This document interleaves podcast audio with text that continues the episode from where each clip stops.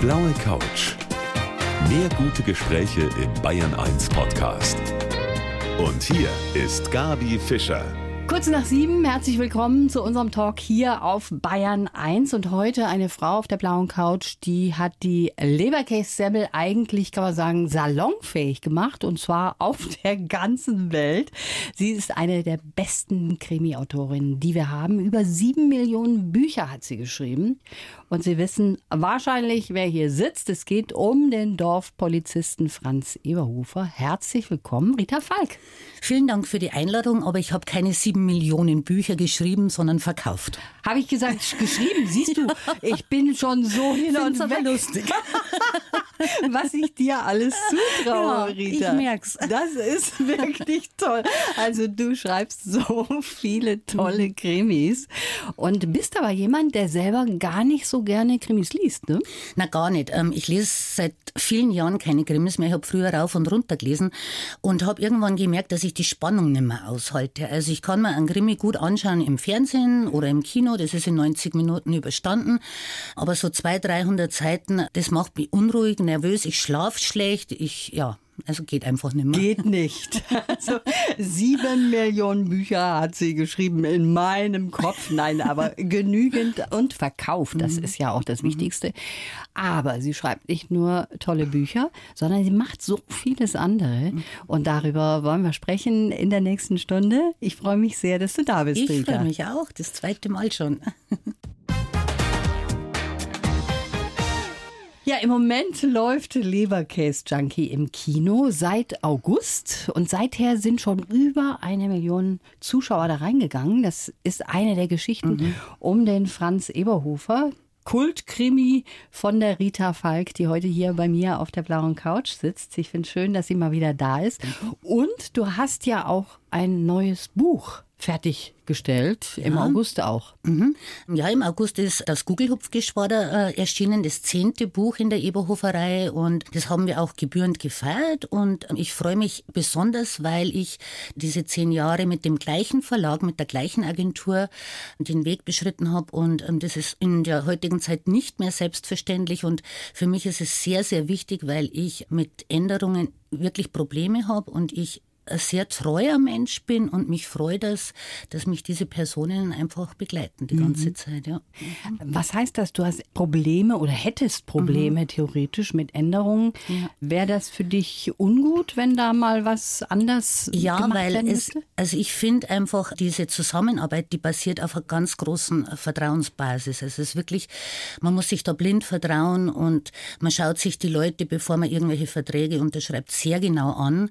Und bei mir muss einfach diese Harmonie stimmen. Also wenn ich irgendwie merke, ähm, mit dem kann ich nicht, dann lieber gleich die Finger davon lassen, bevor es dann hinterher Streitereien gibt. Und ja, also ich bin da wirklich gut gefahren. Ich habe ein super Team um mich und ich werde es auch nicht leid zu betonen, dass ich das nicht allein geschafft habe alles. Das ist alles eine Teamarbeit und ich finde, das muss man bei jeder Gelegenheit betonen, weil ich könnte noch so viel Bücher schreiben da in meinem Kämmerchen, wenn ich mein Team nicht hätte, wird die Bücher nicht geben. Ja. Das ist schön, dass du das auch so siehst, so, ja. obwohl du natürlich die Hauptfigur bist. Das ist mal vollkommen klar. Und ich frage mich so, was hat die Frau eigentlich da in ihrer Brust? Irgendeine Batterie, die geht und geht und geht. Weil was du alles auf die Beine stellst, Mhm. das ist irre. Ich kann mit Langeweile sehr, also gar nicht umgehen eigentlich, muss ich sagen. Also wenn ich mich langweile, das ist furchtbar, da wäre ich auch grantig und also ich habe natürlich schon meine Ruhemomente und meinen Garten und kann da also total auch mit meinen Tieren so runterkommen. Aber was für mich jetzt wirklich gar nichts ist, wenn ich jetzt sage, ich habe jetzt einmal so vier Wochen Urlaub. Also ich hätte gerne mal vier Wochen Urlaub am Stück, aber ich würde dann nicht am Strand liegen, sondern ich würde mir dann irgendwelche Städte anschauen oder mich irgendwie informieren, was ist da kulturell geboten und so. Also ich kann schon einmal eine Stunde irgendwo in, in einem Liegestuhl liegen, aber das war's dann auch, ja. Und wenn du arbeitest, dann geht das also wirklich von morgens bis abends, acht Stunden am Stück, kannst du leicht auch schreiben, ne? Also ich kann acht Stunden schreiben. Ich werde vom Robert, von meinem Mann genötigt, das nicht mehr zu tun, weil, und da hat er auch recht, weil ich dann abends, also es ist dann, wenn ich acht Stunden am Laptop äh, sitze, dann flattern meine Augenlider abends. Es ist tatsächlich so. Und darum habe ich das jetzt verkürzt, so auf vier bis sechs Stunden am Tag und mache in der restlichen Zeit eben wirklich sowas wie Gartenarbeit oder Hunde spazieren führen oder sowas. Ähm, weil ich merke einfach, dass man das für mich persönlich besser ja. geht dann, ja. Und dein Mann auch. Also der hat das im Griff. Genau, ne? genau. Der, der, sagt dann, Rita, der muss mich nicht zu lange. Ja, ja, das stimmt. Das stimmt Hast ja. du tatsächlich bei dir im Arbeitszimmer einen Aufsteller, einen Pappaufsteller mhm. vom Eberhofer stehen? Ich habe den Kinoaufsteller, ja, vom, ich glaube vom vorletzten Film. Konstantin hat mir den geschickt nach Hause und das war eine Überraschung und ich habe mich total gefreut und seitdem stehen also Eberhofer und Birkenberger in Lebensgröße hinter meinem Schreibtischstuhl und wenn man mal irgendwie, wenn ich gerade irgendwie so ein Blackout habe und denke mir, ach Gott, Gott, jetzt weiß ich gar nicht, wie es weitergehen soll. Und dann, die stehen dann hinter mir und geben mir dann Ratschläge und sagen, wie wäre es denn, überleg doch einmal, und mit dem Flötzinger könnte man doch jetzt was machen und so. Genau so ist es. und zur Einstimmung hörst du Hörbücher, die der Tramitz ja eingelesen hast von dir? Mm, also ich bin jetzt zum Beispiel total inspiriert von der Kinotour. Wir waren ja jetzt seit zwei mhm. Wochen auf Kinotour mit dem Team und wenn man natürlich dann, ist es sehr anstrengend. Also wir haben da teilweise fünf bis sieben Kinos am Tag und also mein Credo ist es ja, wir signieren bis zum letzten Fan. Also das ist mir ganz wichtig. Wir stehen dann da auch zwei Stunden und signieren alles vom Buch über T-Shirts bis zu Polizeihemden. Wirklich alles wird signiert. Und wir machen auch Selfies bis zum letzten Fan. Und abends sind wir dann also sehr kaputt natürlich, mhm. sitzen wir dann zusammen und, und essen eine Kleinigkeit. Und, aber wenn man natürlich dann so zusammensitzt mit dem Sebastian Betzel und mit dem Simon Schwarz und ich beobachte die zwei dann und die sind ja wirklich, die sind unfassbar, auch privat, die sind unfassbar. Und da habe ich so urplötzlich wieder Ideen im Kopf und denke mir, das muss ich mal notieren und das, also das ist sehr inspirierend, ja. absolut. Also du machst dir da Zettel und schreibst ich das auf Zettel so meine, meine Notizhefte und da kommt das dann alles rein und bevor es losgeht mit dem neuen Buch, werden die ausgewertet. Also, mhm. genau. Und dein Mann, der liest schon mal gegen, der ist ja ehemaliger Polizist, ja, ist mhm. also vom Fach, kann man mhm. sagen. Ja. Der kann da schon einiges beurteilen, mhm. ob da kriminalistisch alles stimmt da drin. Also er liest meine Notizen nicht, aber ich gehe jeden Abend gehe ich meine Notizen durch mit ihm und lese ihm das vor und gebe ihm so meine Ideen weiter und er spinnt dann eigentlich mit. Also er sagt dann, ja, das ist eine gute Idee, aber könnte man nicht das und das. Also es ist ganz viel Robert auch in den Büchern tatsächlich. Das ist schön. Ja. Und was ich auch toll finde, das sind natürlich deine Titel, die du immer hast mhm. für deine Bücher. Mhm. Die sind zum Schreien. Mhm. Und woher kommen die? Auch zum Teil von Fans, ne? Ja, es kommen Ideen äh, von Fans, aber also es ist mir schon sehr wichtig, dass die Titel, dass ich die immer selber, das ist immer so ein bisschen eine Eitelkeit von mhm. mir, dass ich sage, nein, das will ich entscheiden. Also die Fans dürfen wirklich viel mitsprechen und ich habe schon den einen oder anderen Fanbrief umgesetzt, wo irgendeine äh, witzige Episode erzählt wurde und die schreiben dann, Mensch, Frau Volk, das wäre doch was für ein Eberhofer. Das mache ich schon sehr gern, aber die Titel, das ist irgendwie so Hoheitsgebiet Rita Falk und so soll es auch bleiben. Ja, das kann ich auch gut verstehen. Und das hm. ist eine irre Geschichte, wie du eigentlich zum Schreiben gekommen mhm. bist. Darüber wollen wir gleich mal mhm. weitersprechen. Hier mhm. auf der blauen Couch von Bayern 1. Rita Falk heute mein Gast. Also ich sag mal so, wenn sie nicht einen Burnout gehabt hätte mhm. und dann von ihrem Chef quasi gefeuert worden mhm. wäre, dann äh, wäre sie wahrscheinlich nicht die Chefin vom Eberhofer geworden oder hätte mhm. nicht die Eberhofer Krimis geschrieben. Ganz sicher nicht. Nee. Rita Falk ja. heute mein Gast. Rita, was war das für ein Chef? Der war ja unmöglich. Ja, ich weiß es nicht. Ähm, ich habe ein Jahr durchgearbeitet und habe dann gesagt, ich, ich muss jetzt zwei Wochen Urlaub haben. Ich bin wirklich am Zahnfleisch dahergekommen. Und dann hat er zu mir gesagt, ja, ich kann eine Woche haben, weil er hat, muss ich ein bisschen ausholen, er hat in diesem Jahr zwei 400-Euro-Kräfte gekündigt, weil er gemerkt hat, die Frau Falk schafft es auch alleine. Mhm. Und dann war natürlich keine Urlaubsvertretung mehr da. Und dann bin ich natürlich auch ganz brav nach dieser Woche am Montag wieder angetanzt habe dann am Donnerstagabend ja so einen Nervenzusammenbruch gekriegt auf der Couch zu Hause, also wirklich einen Heulkrampf und Schüttelfrost. Und der Robert hat mich dann genötigt, dass ich am Freitag zum Doktor gehe. Und dem habe dann unserem Hausarzt das erzählt. Und dann hat er gesagt, naja, Frau Falk, also das ist ein astreines Burnout. Und mhm. wir fangen da jetzt gar nicht an mit einer Woche krankschreiben, ich schreibe sie jetzt vier Wochen krank, so. Und dann hat der Robert am nächsten Tag die Krankmeldung ins Büro gefahren und kurz drauf, also wirklich eine Stunde drauf, läutet mein Telefon und dann hat es geheißen, also Frau Falk, wenn Sie am Montag nicht an Ihrem Schreibtisch sitzen, haben Sie am Dienstag die Kündigung. So war das. Und dann habe ich mir gedacht, naja, also ich, ich muss jetzt was ändern an der mhm. Situation. Mhm. Es wird kein anderer was für mich ändern. Und dann ist mir das in den Kopf gekommen, irgendwie so ganz automatisch, Mensch, du hast doch früher, wenn es dir schlecht gegangen ist, hast doch immer geschrieben. Und jetzt hock dich doch mal hin und schreib was. Und so habe ich angefangen zu schreiben. Ja. Mensch, obwohl das ein komischer Typ war, sage ich nochmal an dieser Stelle, müssen wir ihm dankbar sein. Denn nur so ist es im Grunde genommen zu den Eberhofer Krimis dann auch Ja. gekommen. Du hattest drei kleine Kinder, das wollen wir auch mal dazu sagen. Also das war Ja, die waren zu dem Zeitpunkt waren sie schon zwölf, 14, so in dem Alter, genau. Okay, ja. aber trotzdem drei Kinder, das ist ja. nun auch eine Verantwortung, die man da hat und dann wird man einfach gefeuert. Okay, aber jetzt kommen wir zum Eberhofer. Mhm. Was ich auch so außergewöhnlich finde, du schreibst ja aus der Sicht von Eberhofer. Mhm. Also das heißt, du als Frau versetzt dich in den Mann. Und zwar, weil du Frauenromane langweilig findest oder warum? Also ja, finde ich, aber das glaube ich spielt gar keine große Rolle, sondern ich glaube, es ist so viel von meiner Person in den Büchern. Wirklich, ich gebe so viel Preis von mir, dass ich im Unterbewusstsein ähm, einfach mich damals entschieden habe, aus der Sicht eines Mannes zu schreiben, weil das die einzige kleine Distanz noch Verstehe. ist. Also das war wirklich gar nicht bewusst, sondern das, ja, Das war für dich so ein äh, Kunstgriff, dass da doch noch eine bisschen Schutzschild, genau so. Ja, Rita, jetzt haben wir hier an dieser Stelle immer einen kleinen Lebenslauf. Mhm. Der wird zusammengeschrieben von meinen Redakteurinnen, Mhm. die so ein bisschen versuchen, dein Leben zusammenzufassen in Okay. wenigen Sätzen. Ja. Ich heiße Rita Falk und bin eine kreative Oberglucke und ein zufriedener Mensch. Mein größtes Glück ist meine Familie und ich bin meinen Lesern unendlich dankbar für die verrückten letzten zehn Jahre. Die haben mich genauso geprägt wie meine Oma in Oberammergau, der Tod meiner besten Freundin und meine Kinder. Mit dem Erfolg meiner Eberhofer Krimis hätte ich nie gerechnet, aber ich habe die Erfahrung gemacht, dass es belohnt wird, wenn man sich etwas zutraut.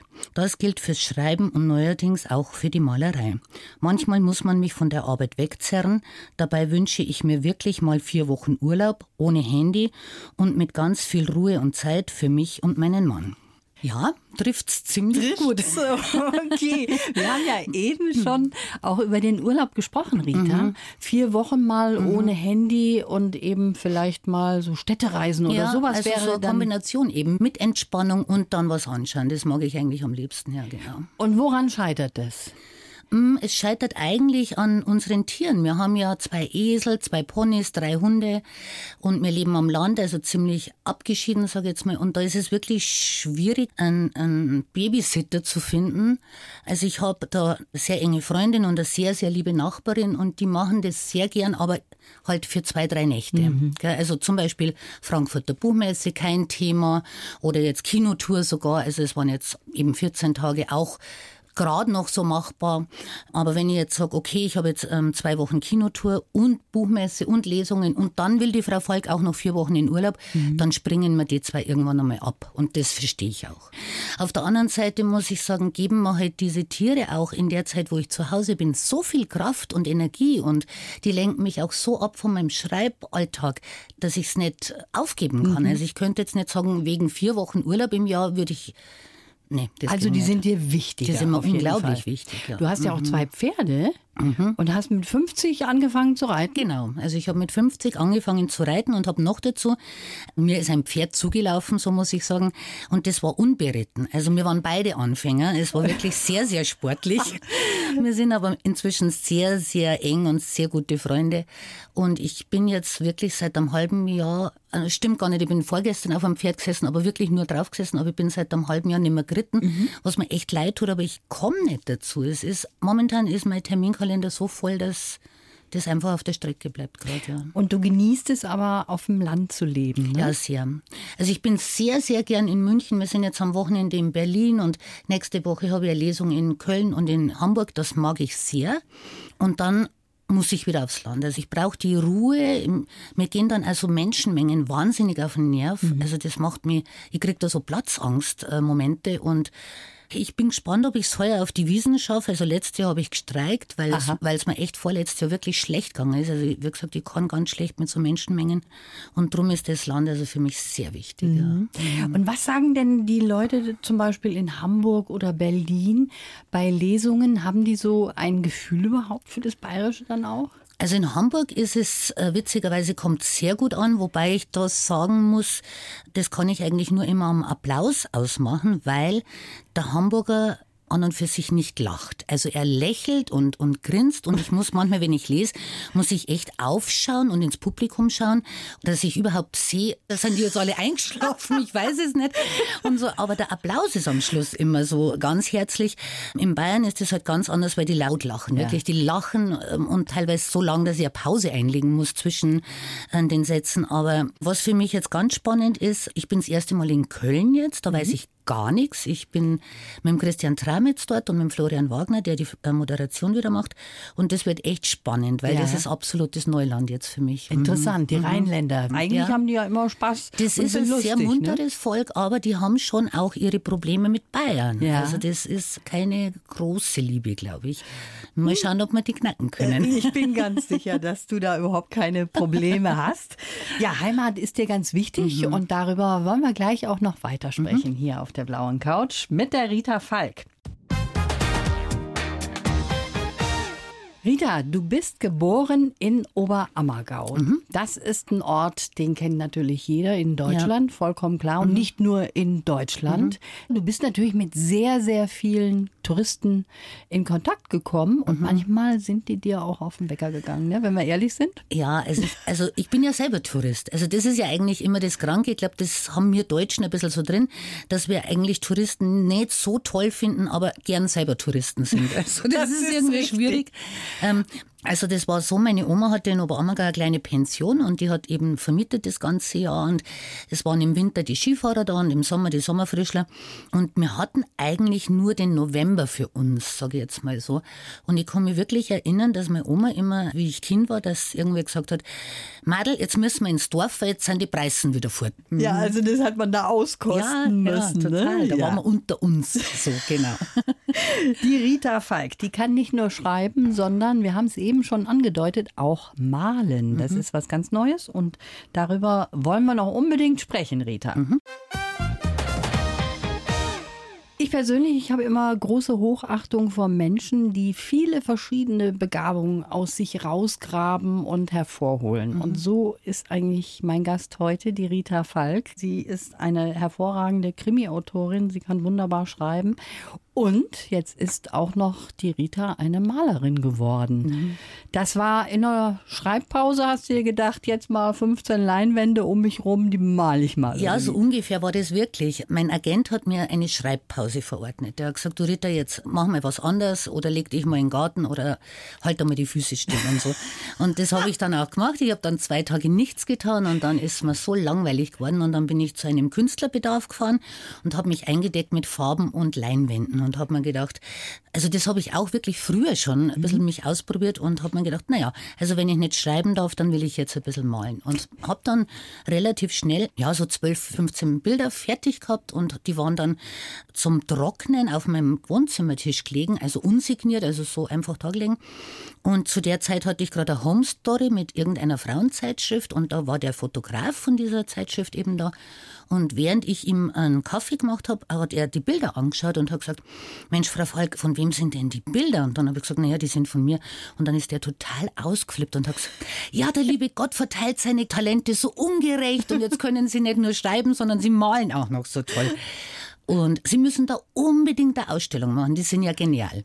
Und dann habe ich mir gedacht, na ja, so ein Fotograf, der müsste vielleicht schon ein Auge haben für sowas, gell? Ja. Und dann habe ich die Bilder mal so in diesen Kreisen eben präsentiert und habe gesagt, schaut sie da mal bitte drauf und dann waren die wirklich alle begeistert und haben gesagt, komm, mach da was. Und ja, und jetzt habe ich im Frühsommer habe ich die erste Ausstellung gehabt in München in der Hypovereinsbank und habe auch schon schön verkauft. Und mhm. jetzt es weiter dann im Oktober, genauso in Regensburg und dann noch in Rosenheim, Augsburg und am Starnberger See. Wahnsinn. Also, genau, ist also wirklich, und das macht so Spaß, weil das jetzt wieder ganz was anderes ist. Und ja. man kommt mit ganz anderen Leuten zusammen. Das ist für mich auch wieder so, ja, ganz eine tolle Erfahrung und äh, bereichert mein Leben sehr. Also ja. es macht richtig Spaß.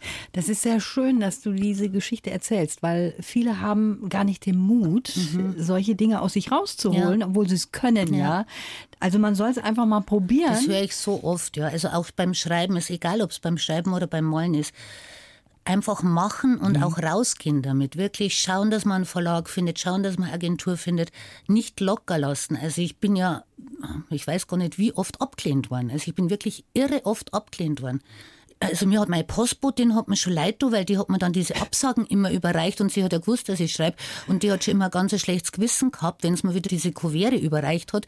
Es war gerade so, als hätte sie mich abgelehnt, gell? dabei war sie eben nur die Überbringerin der schlechten Nachricht und es war wirklich niederschmetternd, aber ich habe einfach an mich geglaubt und habe mir gedacht, na, also ich glaube, ich schreibe gut und ich glaube, ich kann den Leuten da draußen viele schöne Stunden bereiten. Mhm. Und das ist eigentlich jetzt so, wenn ich auf Kinotour bin oder jetzt im Zirkus Krone und signiere, dann höre ich wirklich fast von jedem zweiten, dritten, der sagt zu mir, vielen Dank für die schönen Stunden, Frau mhm. Falk. Und das ist eigentlich mein Reichtum, muss ich sagen. Ja. Also ich schaue ja keine Kontoauszüge an, das mache ich nicht, weil mich das einfach nicht interessiert.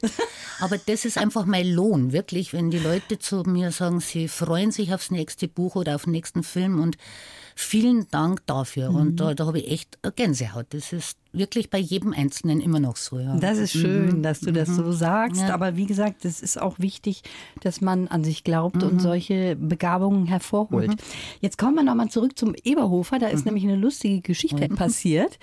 Da hat ein junger Mann, 24 Jahre alt, glaube ich, so um den Dreh rum, sich gedacht im Fasching, ich bin so ein Eberhofer-Fan, ich verkleide mich jetzt als Polizist und gehe als Eberhofer.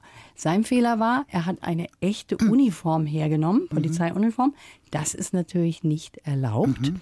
Und am Freitag, glaube ich, ist er verurteilt worden mhm. zu einem Bußgeld, mhm, genau. was er zahlen muss. Ja. Jetzt hat die Eberhofer Familie, sage ich mal, mhm. sich gedacht, oh, das darf nicht passieren, der arme Kerl. Ja. Und was macht ihr jetzt? Also er hat sich als Eberhofer verkleidet und mit seinem Freund, der sich als Rudi Birkenberger verkleidet hat. Ich, da war ein Foto auch in den Zeitungen und die zwei, die haben so toll ausgeschaut. Und es gibt bei uns im Filmteam gibt's eine WhatsApp-Gruppe und irgendjemand hat eben diesen Zeitungsbericht gepostet mit diesem Foto von den beiden Jungs. Und ich habe das gelesen und habe mir gedacht, nein, das, das kann ja nicht sein. Der muss jetzt, also ich glaube, anfangs waren es 2000 Euro, die er da zahlen hätte müssen. Und da war ich wirklich schockiert und habe mir gedacht, Mensch, das muss man doch kapieren, dass das als Spaß ist und im Fasching und überhaupt. Was natürlich richtig ist, da hat mich dann der Robert aufgeklärt, es geht natürlich nicht, dass man mit der echten Polizeijacke unterwegs mhm. ist. Trotzdem habe ich es einfach wahnsinnig witzig gefunden und auch sehr, sehr charmant und habe dann in die WhatsApp-Gruppe reingeschrieben, wir müssen denen helfen. Jetzt ist es so, also die Strafe ist auf 450 Euro reduziert worden, weil ich glaube, der Richter der ist auch ein Eberhofer-Fan. Schön. Ja, und Konstantin hat natürlich sofort, also der Sebastian und ich, wir waren da sehr dahinterher, also der Sebastian Betzel. Und Konstantin hat jetzt diese Strafe bezahlt für den jungen Mann.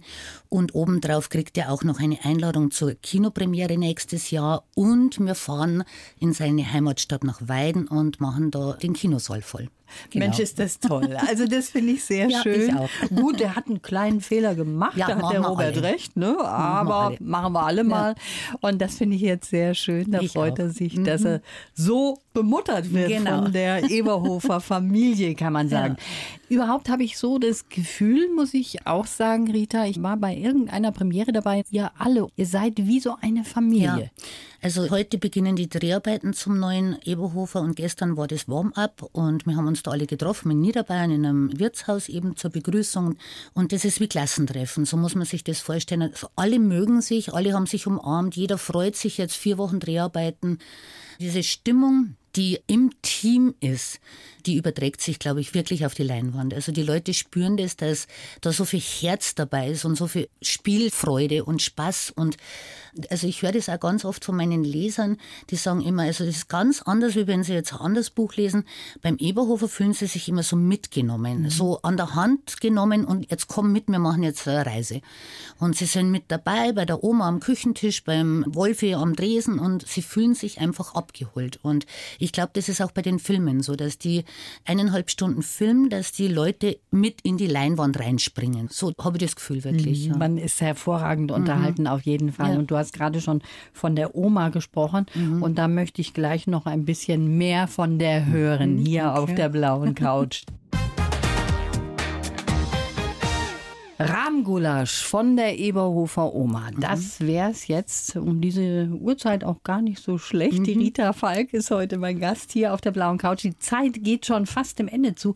Die Oma aus den Eberhofer Krimis mhm. ist ja eine super Frau, kann toll kochen. Mhm. Ab und zu kann sie schlecht hören, wenn sie ja. nichts hören will, auch, genau. denke ich mhm. mal. Genau, genau. Aber sie hat schon so ein bisschen auch mit deiner richtigen Oma zu ja, tun, Ja, auf oder? alle Fälle.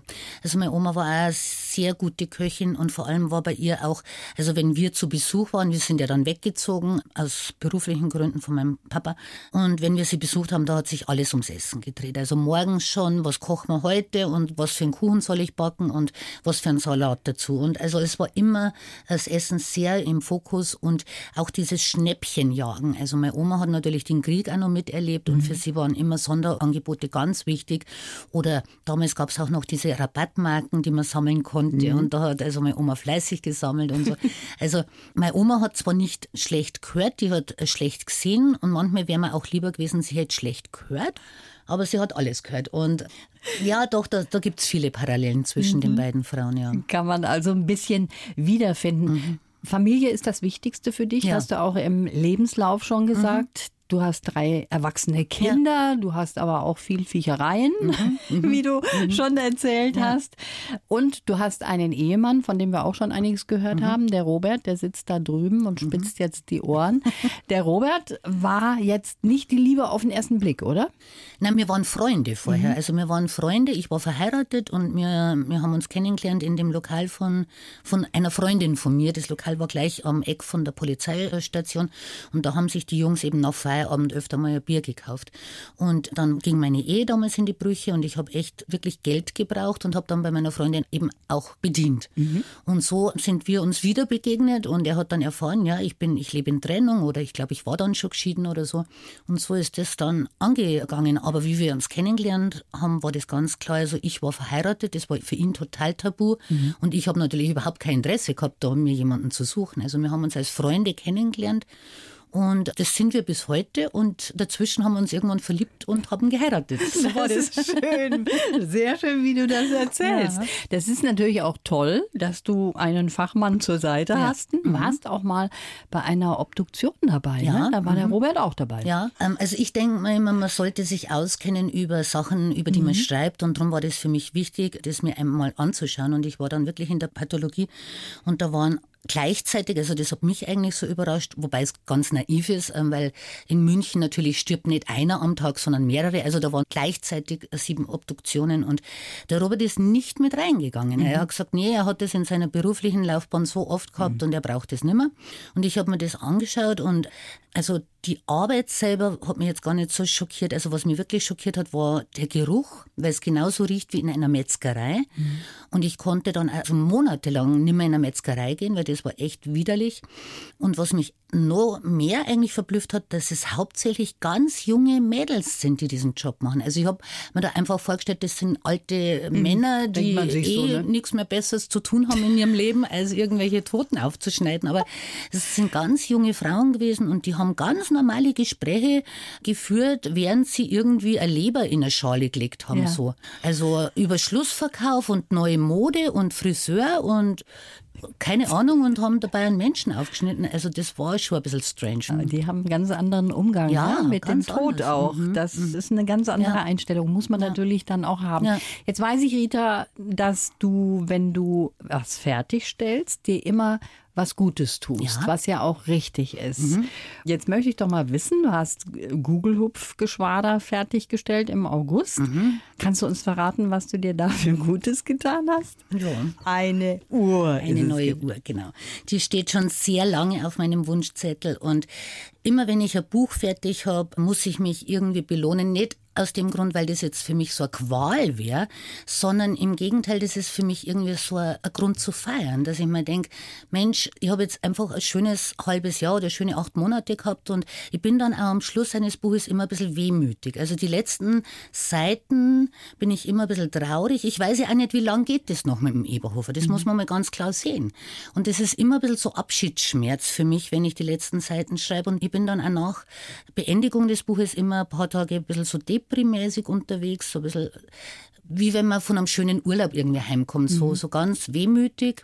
Und dann muss ich mir was gönnen. Verstehe ich voll. Ja, muss ich sagen, so jetzt ähm, wieder nach vorne schauen und jetzt freu dich mal über irgendwas. Ja, so ist es. Ist genau das Richtige. Ja. Also, mhm. hallo, darf man ja auch mal sich selber belohnen, wenn man was Schönes auch. macht. Rita, jetzt ist die Zeit schon um. Schade. Das ist schade. Ich hätte jetzt da mit dir wirklich so bis Mitternacht. Hätte man Locker. noch machen können, ne? Können wir noch hinter den Kulissen.